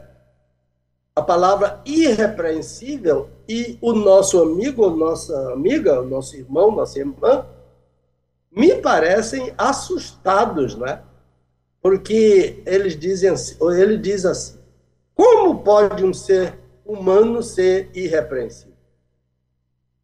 De fato, é muito complicado isso, né? Então, antes do adjetivo irrepreensível, e eu, eu, vou, eu vou falar sobre essa palavra grega, a, aparece a expressão, ao, preste atenção, a, o meu ouvinte aí, por favor, é alguém que seja. Está no subjuntivo, né? que seja é subjuntivo. Mas o texto grego, a lição grega, não é subjuntivo, é presente. E presente é repetitivo. Então, o texto grego diz eitis estin, eitis estin, está dizendo se alguém é. Esse se é muito importante. Essa tradução, se alguém é, é a tradução que deveria estar nos nossos textos bíblicos, em vez de alguém que seja. Se alguém é, é, continua sendo, não é? E quando provado, vai continuar sendo. Alguém, se alguém é. Então não pode escolher qualquer pessoa pelos lindos olhos, porque é amigo, porque quer ser pastor. Não é por aí. Não é por aí. É se alguém é. Então vamos a, a quando a igreja ah, chega à seguinte conclusão: estamos sem pastor, precisamos de um pastor. A pergunta deve ser: quem deve ser ele? Essa é a pergunta. Eu fico me deitando na cadeira aqui e às vezes sumo do mapa. É a minha luta de manhã cedo com o Luiz. Pastor, o senhor está de cabeça para baixo. Pastor, o senhor está do outro lado. ok, vamos lá. É, são informações dos bastidores, né? Ah, então, a pergunta da igreja é: quem deve ser ele? Então, ele deve ser o nosso pastor, se ele é. E agora vem uma lista daquilo que o pastor deve ser, e em seguida, uma lista daquilo que ele não deve ser. Então, a primeira palavra que aparece e que deve ser levada em conta por uma comissão de sucessão pastoral é ele deve ser irrepreensível. A palavra é anekletos. Anekletos. Essa, essa é uma palavra técnica né, do judiciário. Quando uma pessoa é declarada por um juiz isenta de culto, de, de culpa, né? Ah, o doutor Vernon McKee ah, é um pastor presbiteriano americano, né, autor de vários comentários da Bíblia, ele fala sobre essa palavra. Eu, eu vou abrir os parênteses aqui. Ele diz: o termo anecletos não quer dizer que o pastor ou o diácono, e eu abro um parênteses, porque a palavra tanto é a dita para o pastor quanto para o diácono. O diácono também deve ser anecletos, irrepreensível. Ok, marido de uma só mulher, como pastor também. Ah, o termo, ah, voltando ao Dr. MacD, ah, abro as aspas novamente. O termo não deve dizer que o pastor ou o diácono são perfeitos, sem pecado, mas que qualquer acusação contra eles, ao ser apurada, deve revelar-se falsa. É isso que significa anekletos. É isso que significa a, a, a irrepreensível. Por exemplo, em, eu estou lembrando de, de Estevão, capítulo 6 e 7 de Atos, ah, quando alguns homens acusaram a Estevão, que era diácono da igreja em Jerusalém, de proferir palavras blasfemas contra Moisés e contra Deus. Então, essa acusação é totalmente falsa. O, o Elber, aconteceu comigo isso assim de uma forma hilária. Ah, eu cheguei de viagem naquele tempo da, da, da, da Lava Jato. Ah, bem naquele tempo, né, quando estava fervendo a Lava Jato. E eu cheguei de viagem e, e coloquei meu carro ah, para lavar, mas eu estava tão cansado que eu cheguei em casa, tomei um banho e me apaguei e esqueci do carro. Aí daqui a pouco o telefone tocou. Uma senhora que trabalhava em nossa casa ela pegou o telefone e eu percebi que ela estava muito nervosa. E ela disse, ela veio, ela veio lívida, assim, com o telefone na mão, assim, tremendo, assim. Ela disse assim, Pastor Pedro, é para o senhor. E disse que é da Lava Jato. ah, Meu Deus. Aí é um caso de irrepreensível, porque eu não tenho nada a ver com a Lava Jato. Não é? qualquer acusação contra mim na Lava Jato ia ser falsa. É isso que é anecletos. É isso que é irrepreensível. Então, não é que o pastor nunca vai ser acusado de nada. Mas é que, ao ser acusado, a acusação contra ele deve revelar-se falsa. É isso que significa ser irrepreensível. Agora, a outra exigência paulina é que ele seja marido de uma só mulher. Literalmente, o grego, a, a palavra marido foi abrandada por um eufemismo, mas a palavra uh, grega é aner. E aner significa macho. Então, para deixar bem claro que está se falando de um homem que tem uma mulher, de um macho que tem uma fêmea, de um macho que foi casado com uma fêmea, que é o único casamento que Deus reconhece. Então, a, ele só é aner, é isso que Paulo está dizendo, ele só é aner, macho, na igreja para a mulher dele. Ele é pastor de todas as mulheres da igreja. Mas ele só é macho da esposa dele. Então, é bem claro a que Paulo está falando sobre um homem que tem uma vida conjugal e é fiel. Então, poderia, numa tradução livre, dizer assim: alguém que é fiel a uma só mulher. Seria mais ou menos isso. Agora, essa exigência tem sido mal entendida, porque algumas vezes se diz que o pastor tem que ser um homem casado e solteiro não pode.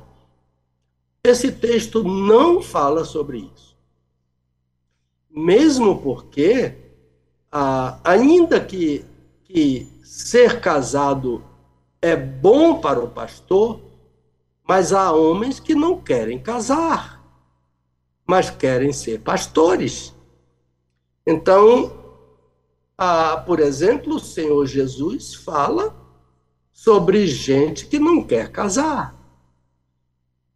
E ele diz que esses tipos, o que Jesus dá a entender em Mateus 19, é que esse tipo que não quer casar, quando casa, via de regra, vai ser um desastre. Então, o, o, o celibato é um dom. E Jesus disse que alguém que recebeu o dom do celibato seja celibatário. Mas quem não recebeu? Então, se uma pessoa decide não casar para ser pastor, mas ele ah, recebeu o dom do celibato, isso vai ser um desastre para o casamento e para a igreja. Então, Jesus especifica as pessoas que não devem casar. Então, a ideia de que o pastor tem que ser casado e, se for, solteiro, ele não deve ser pastor de igreja, não está nesse texto. Outros pensam que um pastor viúvo não pode ah, continuar pastoreando a igreja se ele casar novamente, se ele contrair um segundo matrimônio. Não existe essa exigência na Bíblia. Pelo contrário, a, o pastor viúvo está livre da lei da esposa. Assim como a mulher viúva está livre da lei do marido, o pastor ou um homem viúvo está livre da lei da esposa. Então, a, a, o ensino aqui é um só: que o pastor seja marido de uma só mulher. Pastor de todas as mulheres da igreja e na igreja. Mas homem, no sentido de macho, só da esposa dele. Eu acho que está mais ou menos ah, entendido essa questão de marido de uma só mulher. Agora, filhos crentes, isto é, filhos que compartilham da fé de seus pais. Né? E aqui Paulo coloca no plural, porque Paulo está falando a filhos adultos e a filhos menores, menores de idade, e aqueles que ainda estão dentro da casa dos pais, dependentes de seus pais. Então, o que é que ele diz sobre os filhos adultos? Que os filhos adultos não devem ser acusados de dissolução. Essa palavra é uma palavra interessante, é a palavra asfotias, A-S-O-T-I-A-S, com acento no I, no I. Essa palavra é, é, refere-se a uma pessoa que leva uma vida desregrada. Os filhos de Davi, por exemplo, do rei Davi, ah, os filhos do profeta Samuel, por exemplo, não temiam ao Senhor e, e prejudicaram muito a vida de Davi, prejudicaram muito a vida de Samuel, e outros que tiveram filhos a, a, com a vida desregrada. Um exemplo no Novo Testamento de dissolução a sotias é aquele rapaz que chamamos de filho pródigo. Em Lucas capítulo 15, ele vivia dissolutamente. E essa vida dissoluta vai levar o filho a comer comida de porco, como aquele rapaz comeu comida de porco, até se arrepender. Agora ele fala sobre os filhos menores, não é? Quando ele diz nem acusados de dissolução, nem desobedientes. Filhos adultos não devem mais obediência a seus pais. Filhos casados não devem obediência aos pais. Pai não pode dar ordem a filho casado. Mas a filhos menores, esses é que devem ser obedientes.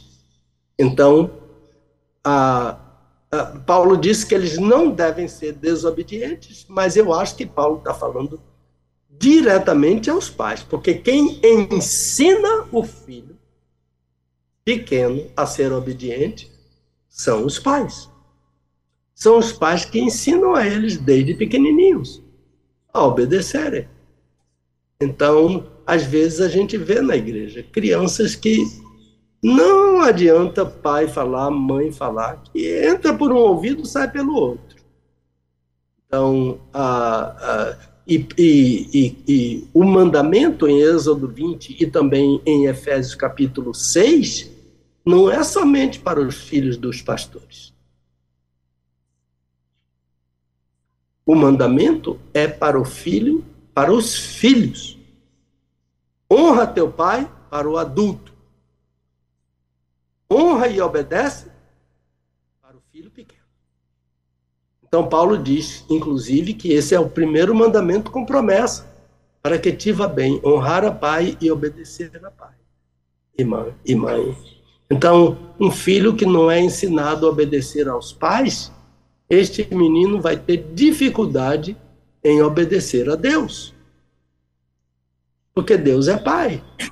E ele vai entender que pai é para desobedecer. Diz, vá fazer isso e não faz. Eu lembro da esposa de um professor do seminário de Louisville. O professor contou que o menino ouviu o sermão no culto, baseado em Evangelho de João, capítulo 2, aquelas bodas de Caná, quando Jesus diz a Maria: mulher, que tenho eu contigo. Esse menino gostou muito dessa mensagem, mas o que ele gostou mais foi dessa palavra de Jesus para a mãe dele, Maria. Não vou analisar a palavra de Jesus, que só de citar aqui eu já sei que vai chegar a pergunta sobre isso. É muito importante, por exemplo. Então, a, o menino, quando chegou em casa, estava assentado à mesa para o almoço, e a mãe mandou ele fazer alguma coisa. E então ele virou-se para a mãe e disse: Mulher, que tenho eu contigo? Olha, aquela mulher era uma mulher que aquele filho precisava. Porque ela disse incontinente a ele: Jesus é o filho de Deus. Você é meu filho e você vai se levantar agora daí onde você está e vai fazer o que eu lhe mandei fazer. Ele murchou, botou o rabinho entre as pernas e foi fazer o que a mamãe dele falou. Mãe precisa ensinar o filho a obedecer. Quando ele não obedece, ela ensina. E se ele insiste em não obedecer, ela usa os recursos que a palavra de Deus ensina para para o filho obedecer. Então, a, a Bíblia diz que o pai que poupa a vara, e a vara é sinônimo de disciplina, ele não ama o filho. Pai e mãe que não disciplinam seus filhos, não amam seus filhos. Estão entregando seus filhos à morte. Então, a, aquele que o ama, cedo. Desde pequenininho, os filhos, as filhinhas precisam de disciplina. Papai falou com você para você fazer isso e você não fez. Vá fazer agora. Aí ele tornou a não fazer. Dá uma palmadinha nele. Dá uma boa palmadinha nele. Diz agora vai fazer. Ele vai na hora. E então ele vai aprendendo que papai e mamãe é para a gente respeitar, para a gente obedecer. Ele vai, quando se falar que ele deve obedecer a Deus, ele não vai estranhar. Então, o, o quinto mandamento ensina honra e obediência. Mas voltando ao texto, Paulo diz que filho, os filhos do pastor, eles não devem ser acusados de vida dissoluta, vida desregrada, os maiores de idade, e os filhos menores não devem ser desobedientes a seus pais. Mas não é para ninguém na igreja ficar cobrando dos filhos do pastor. O filho do pastor é igual às outras crianças da igreja. Cada, é que Paulo agora está falando ao pastor. Mas em Efésios 6 ele está falando a todos os pais. Em Êxodo 20, Deus está falando a todos os pais. Então, em vez de você cuidar dos filhos do pastor, cuide dos seus, em casa. Porque o pastor vai cuidar dos filhos dele. Ok. Então, a, no versículo 7, aquele versículo que nós saltamos lá, aparece novamente a palavra irrepreensível, não é? A, ah, para o pastor, e aqui o pastor é, não está falando do que é casado com uma só mulher, mas está falando do que é despenseiro de Deus, que é a palavra oikonomos.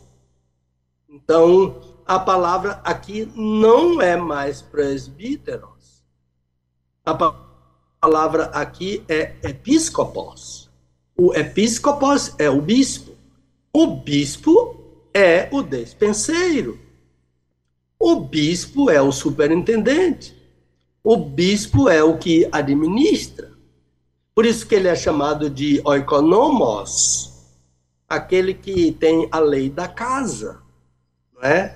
O, o, o, o, é necessário que o bispo seja irrepreensível, como irrepreensível como despenseiro, como oikonomos, como aquele que administra a casa de Deus. Então, ele é irrepreensível como presbíteros e ele é irrepreensível como episcopos. Ah, o episcopos é o bispo, o presbíteros é o ancião. Qual é a diferença? O presbítero é o que cuida do ensino, ele é o mais experimentado na palavra. O bispo é o que administra.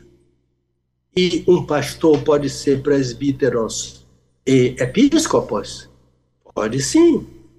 Ele pode exercer as duas funções. Porque o presbíteros é o presidente. Então ele é, é, também é bispo. Né?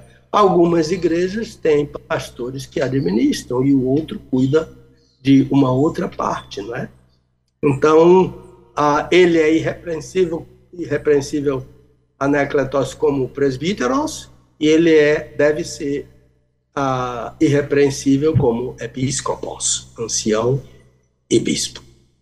Agora vem, vem a cinco qualidades negativas. Vamos correr aqui para, para o tempo, né? O pastor não deve ser soberbo. Isso é arrogante, né? Tem a ver com aquela ideia de alguém que pensa ah, exclusivamente em si, no seu bem-estar, no seu prazer, como prioridade, não é? Esse é um tipo de é, hedonismo, né? Que cultua o prazer. Pastor não deve ser soberbo, arrogante. Mesmo porque a Bíblia diz que Deus resiste ao soberbo. Pedro diz isso na sua primeira carta, capítulo 5. Deus resiste ao soberbo. De modo que um pastor vai ter a Deus como opositor se ele é soberbo. Deus resiste ao soberbo. Então, Lembre-se, a comissão de sucessão pastoral. Seu pastor não deve ser soberbo, não deve ser uma pessoa arrogante. A, a outra coisa que ele não deve ser irascível é uma palavra uh, grega, né? Orquilos. Orquilos é uma pessoa colérica ah, eu sei que eh, todo mundo conhece a expressão pavio curto. Uma pessoa que explode, né? Ah, mas eu sou pavio curto. Ah, uma senhora disse uma vez: Ah, eu explodo mesmo, depois eu mando um presente para ela. Mas o pavio curto, quando explode, queima quem está por perto. Chamusca quem não está muito perto, mas queima quem está por perto. E então, ah, o, o irascível é Caim. É o modelo de Caim. Né? E a Bíblia diz que Caim era do maligno. Deus tentou poupar Caim quando ele disse: Por que o seu semblante está descaído? Gente que por qualquer coisinha o semblante descai. O pastor não deve ser uma pessoa irascível, mesmo porque autodomínio é fruto do espírito. O livro de Provérbios diz que a pessoa que tem autodomínio é mais forte do que aquele que toma uma cidade. Ele, ele, se, ele se domina. Isso é mais difícil do que dominar uma cidade, disse Salomão, segundo rei de Israel. Agora, Terceiro, ele não, ele não deve ser dado ao vinho. Né? Ah, a palavra é paroinos. Ele não deve ser propenso ao vinho. Agora, agora, Paulo dificultou muito a vida do pastor que gosta de vinho ah, quando ele usou essa palavra, porque essa é a mesma palavra para bêbado. Então, eu acho que, ah, por exemplo, alguns médicos recomendam o uso de vinho ah, para a saúde. E o próprio Paulo, que está dizendo isso aqui, disse a um pastor que era doente, inveterado, né? Timóteo tinha muitas enfermidades. E algumas enfermidades de Timóteo é por causa da água que não era bem tratada. E a água, para ser bem tratada, um dos recursos é colocar vinho para purificar mais a água. Então, Paulo disse a Tito: não beba só água. Portanto, Tito era um pastor que não era dado ao vinho, mesmo sendo doente. Não beba somente água, mas beba um pouco de vinho, por causa de suas constantes enfermidades. Um rapaz novo, né, de aproximadamente 24 anos, né, um pé na cova. Timóteo era um pé na cova, constantes enfermidades. Então, e Paulo fala nas lágrimas de Timóteo, né? Então, ah, ele recomendou que Timóteo tomasse um de vinho.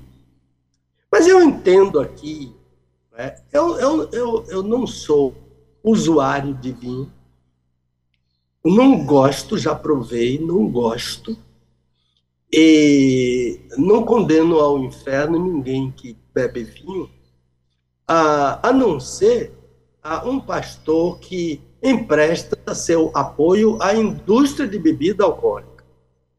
Eu me lembro com tristeza de conversando num grupo de colegas em, em Brasília há alguns anos. E estávamos tratando sobre isso assim, dessa maneira séria como estamos tratando aqui. Ele não gostou. E ele pegou o microfone e disse: Jesus era o maior bebedor de então, acusar o Senhor Jesus de bêbado não é uma palavra sóbria, não é? Não é uma palavra sóbria para o Senhor, mesmo porque a Bíblia nunca diz que Jesus bebeu em nenhum lugar. E na ceia, todas as palavras que aparecem nos sinóticos e em Paulo não falam em vinho falam em fruto da videira, ou usa a figura cálice, quando, quando quer falar no que está contido dentro daquele vasilhame, ele diz cálice. Nunca usa a palavra vinho. Então, não é, a, a, a, a palavra é emprestar seu apoio à indústria de bebidas alcoólicas, e, e acusar o Senhor Jesus de bêbado, né? mesmo porque o mundo já tem sido coberto com muitos males que vêm dessa indústria. Né? Seria o caso de dizer: cuidado com aquilo que pode tirar você do equilíbrio. Eu acho que Paulo está falando mais ou menos isso. Ah, ele alivia um pouquinho para o diácono quando ele diz que o diácono não deve ser dado a muito vinho. Mas ao pastor, ele não diz isso, não. Ele diz que o pastor não deve ser dado ao vinho. Ah, e aqui eu estou falando que qualquer coisa que pode tirar o seu equilíbrio, a sua razão, a sua sensatez. Eu acho que é nesse, tipo, nesse sentido. E olha qual é a, a, a, o adjetivo que vem logo a seguir ao vinho. Ele diz que o pastor não deve ser dado ao vinho, e ele não deve ser dado, não, não deve ser espancador, violento. Né? A, a, a palavra é plectes. Plectes é uma palavra que golpeia, uma pessoa que golpeia outras pessoas. Né? Observe que vem logo em seguida ao vinho.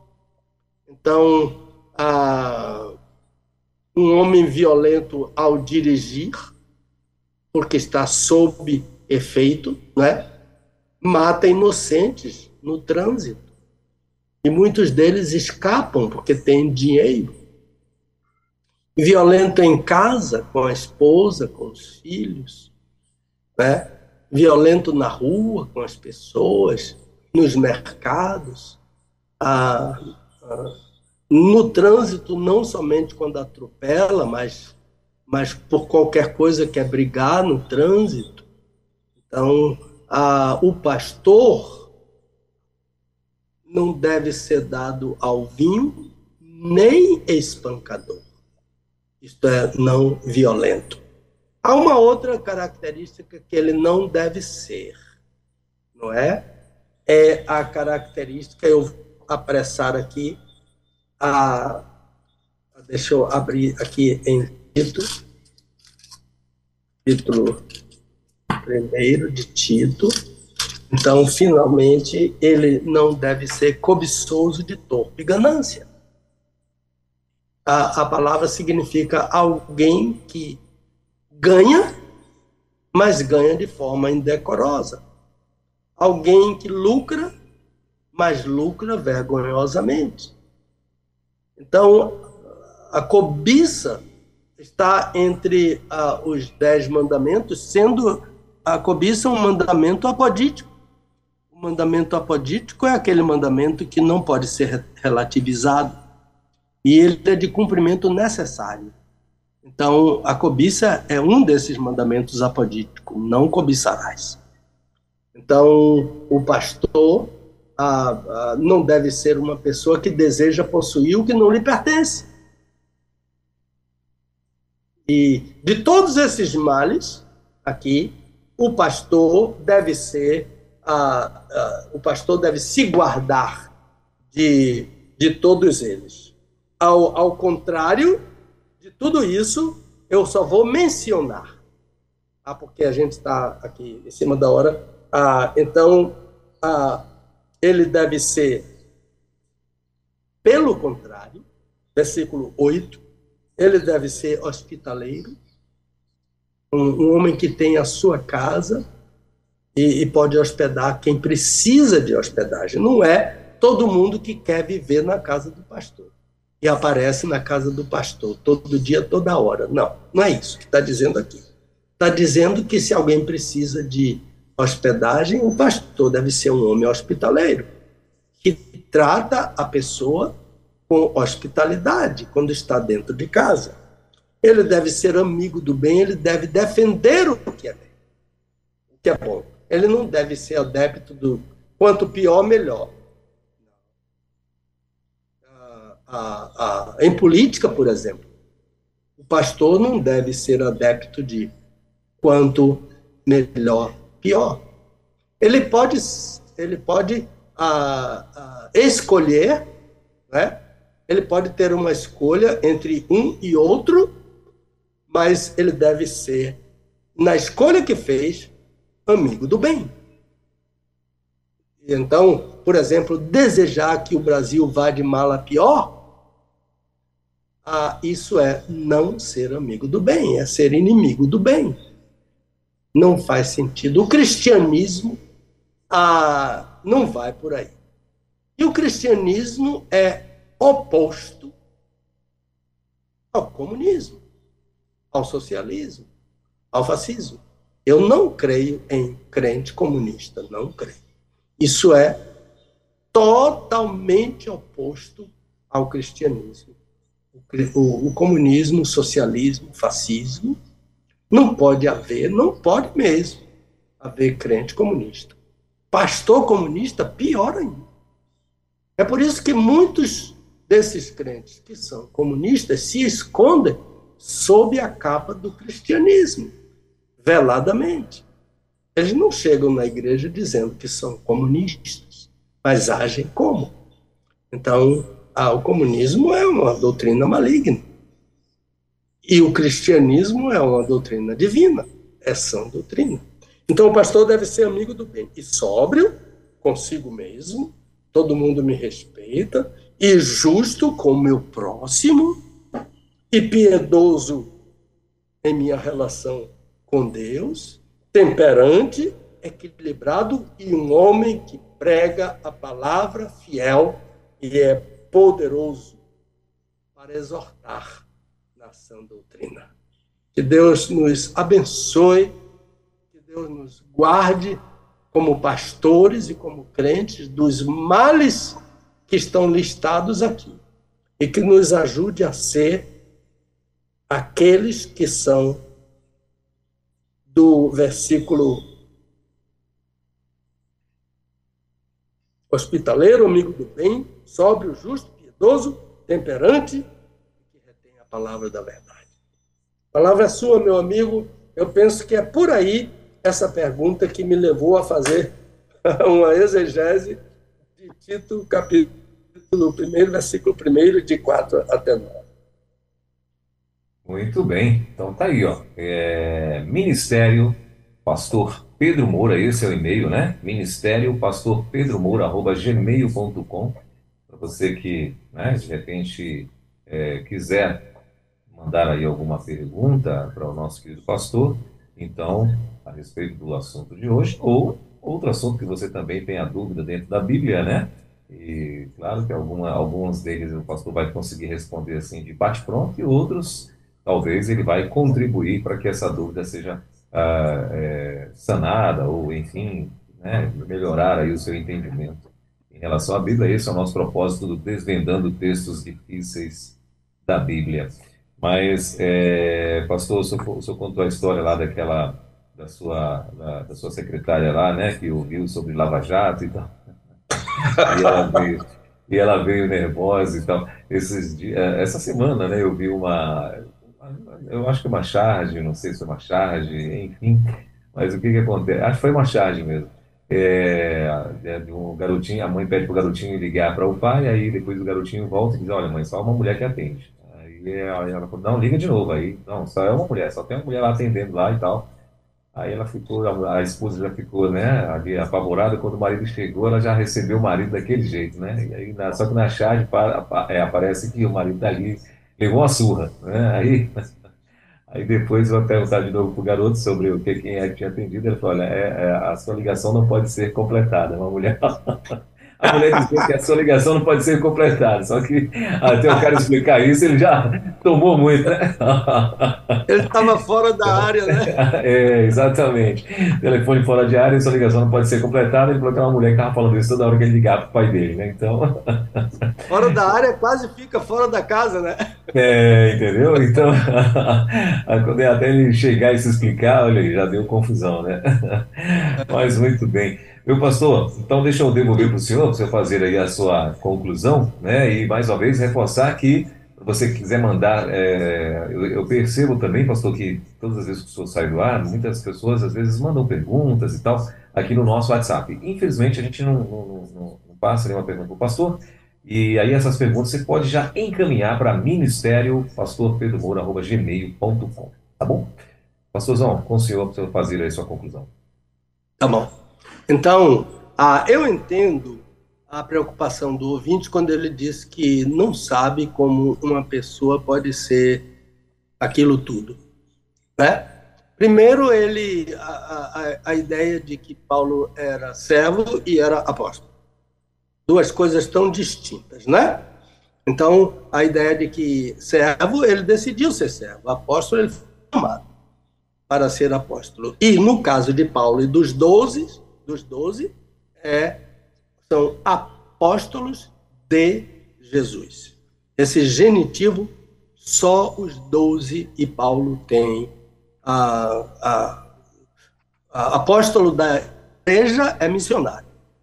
Apóstolo de Jesus é uma pessoa que fala com a mesma autoridade do Senhor Jesus. Inclusive, na Bíblia está livros, estão livros escritos pelos apóstolos. E os que não foram escritos por apóstolos estavam sob a autoridade de um apóstolo. Ok, então vamos lá. A, a, a ideia de, de, uma pessoa ser tudo aquilo que ele falou ali, a, Deus escolhe capacidade.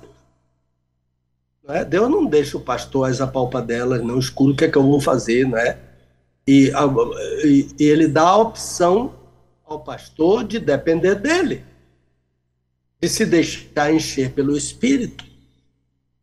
Então, por exemplo, eu, eu, eu, eu, eu, eu vou me encher do Espírito Santo. Não existe isso. Eu não posso me encher do Espírito Santo. Mas eu posso me esvaziar de mim mesmo para que o Espírito me então, isso é uma opção do pastor.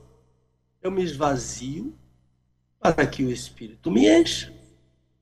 Então, a Deus escolhe, chama, capacita, e o pastor tem a opção de se deixar capacitar pelo Espírito Santo de Deus. Uma outra coisa que não sei se ficou muito patente na discussão, e eu me lembrei agora, é que essas qualidades não devem ser só do pastor, mas de todos os crentes.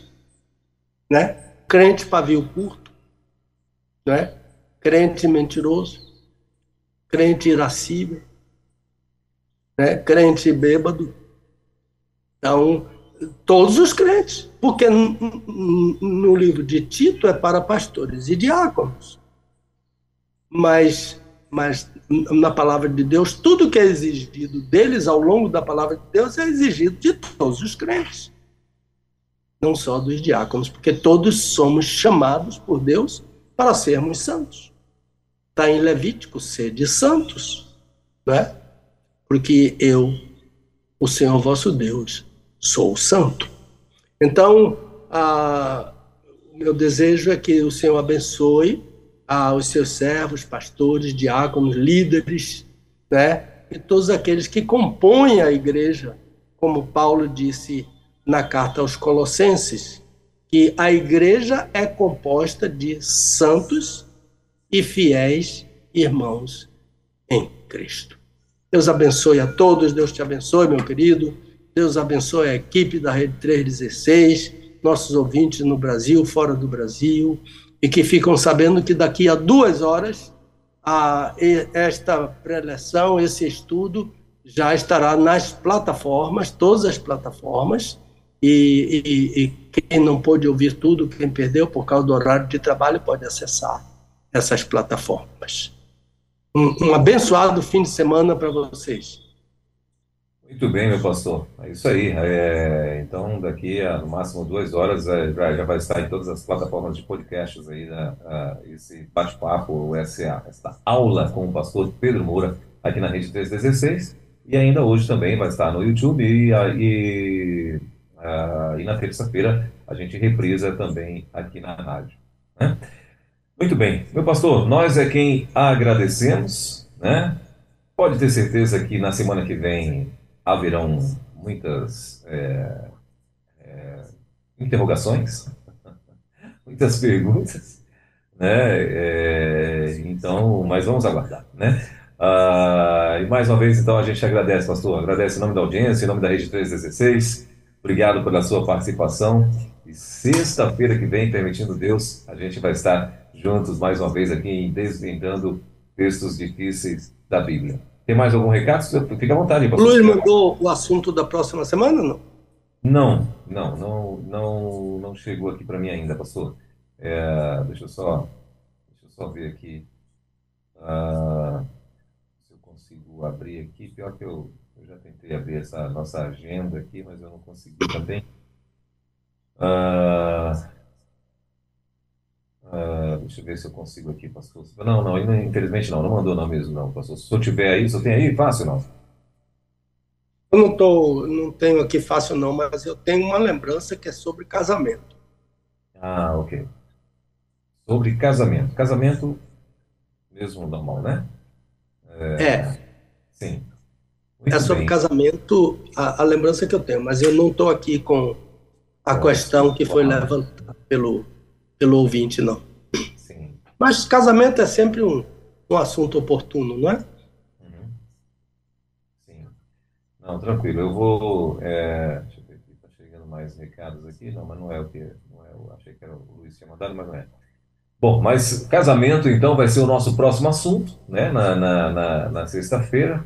Ah, ah, pastor, acho que chegou aqui ó, o, o, o assunto. É, tem a ver com casamento, mas na verdade é o seguinte: é divórcio no livro do profeta Malaquias. Ah, sim. Eu estava é lembrado que era alguma coisa ligada a casamento. A casamento, é. Então. Divórcio. divórcio. É, divórcio no livro do profeta Malaquias, que o, o, endereço lá que eles estão usando para referência é Malaquias 2, versículos 13 a 16.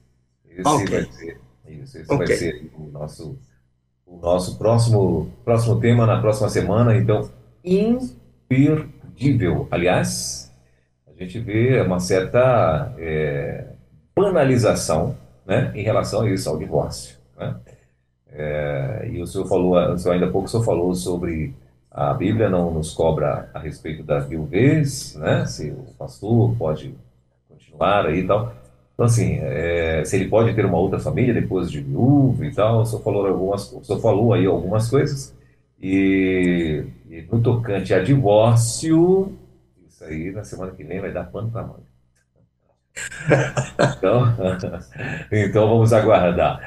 Meu pastorzão, obrigado, Deus abençoe. Tem mais alguma coisa que você gostaria de falar? Quer acrescentar? Fique à vontade, viu? Não, só lembrando que vamos continuar com as nossas orações em favor do Brasil. Né? Alegrai-vos na esperança, sede pacientes na tribulação, perseverai em oração. Romanos 12, 12. Né? Nosso estudo bíblico, estudo bíblico desvendando, domingo 16 e 30, né? Nosso abraço a todos os nossos ouvintes, a equipe da Rede 316, a Junta de Missões Nacionais e ao povo batista e evangélico no Brasil inteiro. Maravilha. Pastorzão, obrigado. Deus abençoe. Sexta-feira, estamos juntos de novo, permitindo Deus. Ótimo fim de semana. Abraço a nossa querida irmã Dulce. Tamo junto. Amém.